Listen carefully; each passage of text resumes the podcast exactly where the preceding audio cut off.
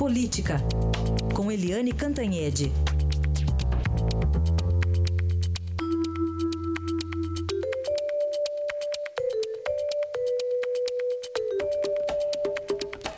Bom, eu li hoje a coluna aqui da Eliane Cantanhede. Vamos para a versão radiofônica para ela contar para a gente essa história aí de uma possível disputa eleitoral Dória e Haddad, mas é, não é pela prefeitura não, né, Eliane? Bom dia.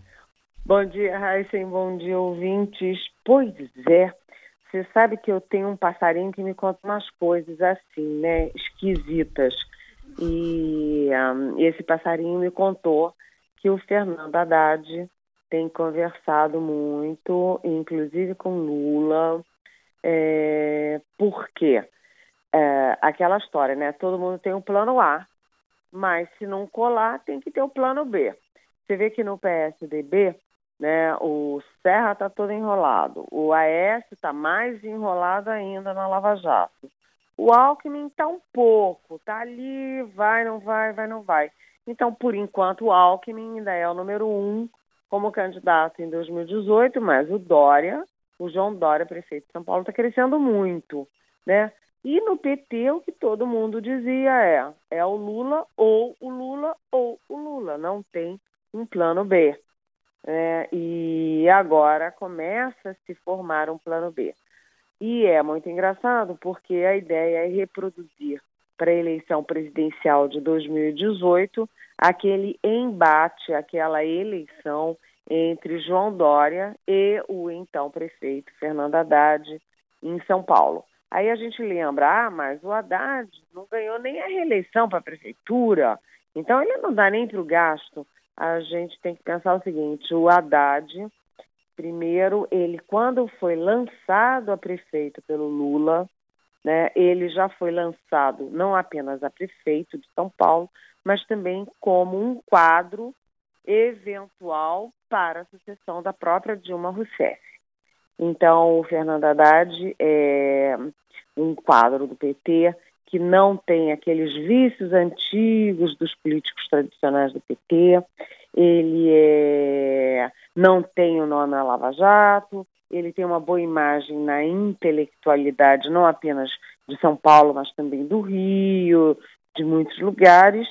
É, e, além de tudo, a eleição nacional não é exatamente uma eleição municipal porque se você olhar o Nordeste, por exemplo, o Lula continua muito forte lá, o PT tem uma base forte no Nordeste, que é muito populoso, e no Norte também, que não é tanto, mas enfim. E aí você teria um contraponto ao uh, João Dória. O João Dória é, tende, né, pode ser o plano B do PSDB, e o Fernando Haddad está começando a ganhar musculatura como um plano B para o PT e para as esquerdas. Eu sei que ele tem conversado sobre isso, tem ouvido muito e ele não é refratário à ideia.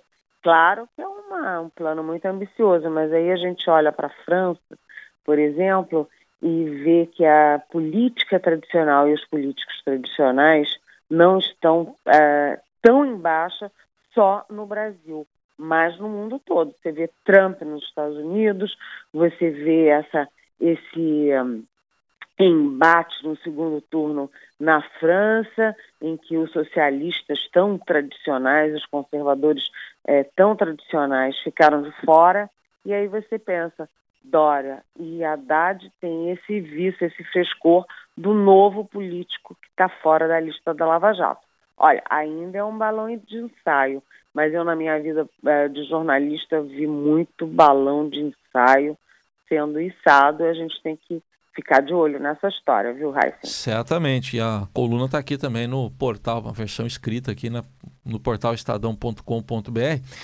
É, vamos falar aqui, ô Eliane, tem um momento DR, né, discutindo a relação aí do governo Michel Temer?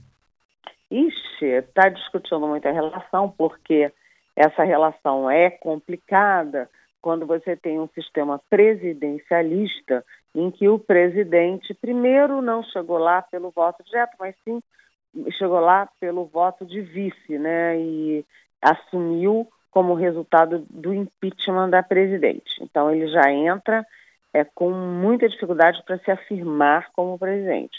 E segundo, um presidente que tem uma popularidade muito baixa, num momento de crise econômica, é, de muitas dúvidas, de lava-jato e tal.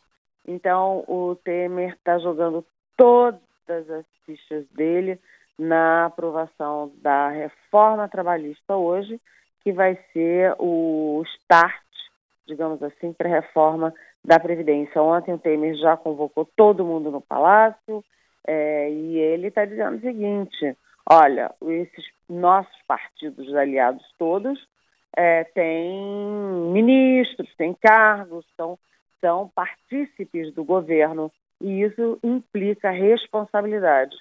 Uma das responsabilidades é a aprovação da reforma trabalhista e a posterior reforma é, da Previdência. A reforma trabalhista é mais simples porque não é emenda constitucional que tem um quórum muito mais complexo. complexo. Mas imagina se ele não consegue aprovar a reforma é, trabalhista, isso deixa o governo muito instável. A nota brasileira é, nas é, agências de risco tende a melhorar, né? Está muito baixa, né? Abaixou muito com a Dilma. E agora também é, a perspectiva de crescimento econômico também começa a ter uma melhorada nas avaliações das, das consultorias e tal. E o Temer precisa desesperadamente aprovar as reformas para ter essa segurança do mercado e conquistar investimento, desenvolvimento e recuperação de emprego. Aí, ah, análise de Eliane Cantanhede, que amanhã volta aqui ao Jornal Eldorado. Até amanhã, Eliane. Até amanhã, bom dia.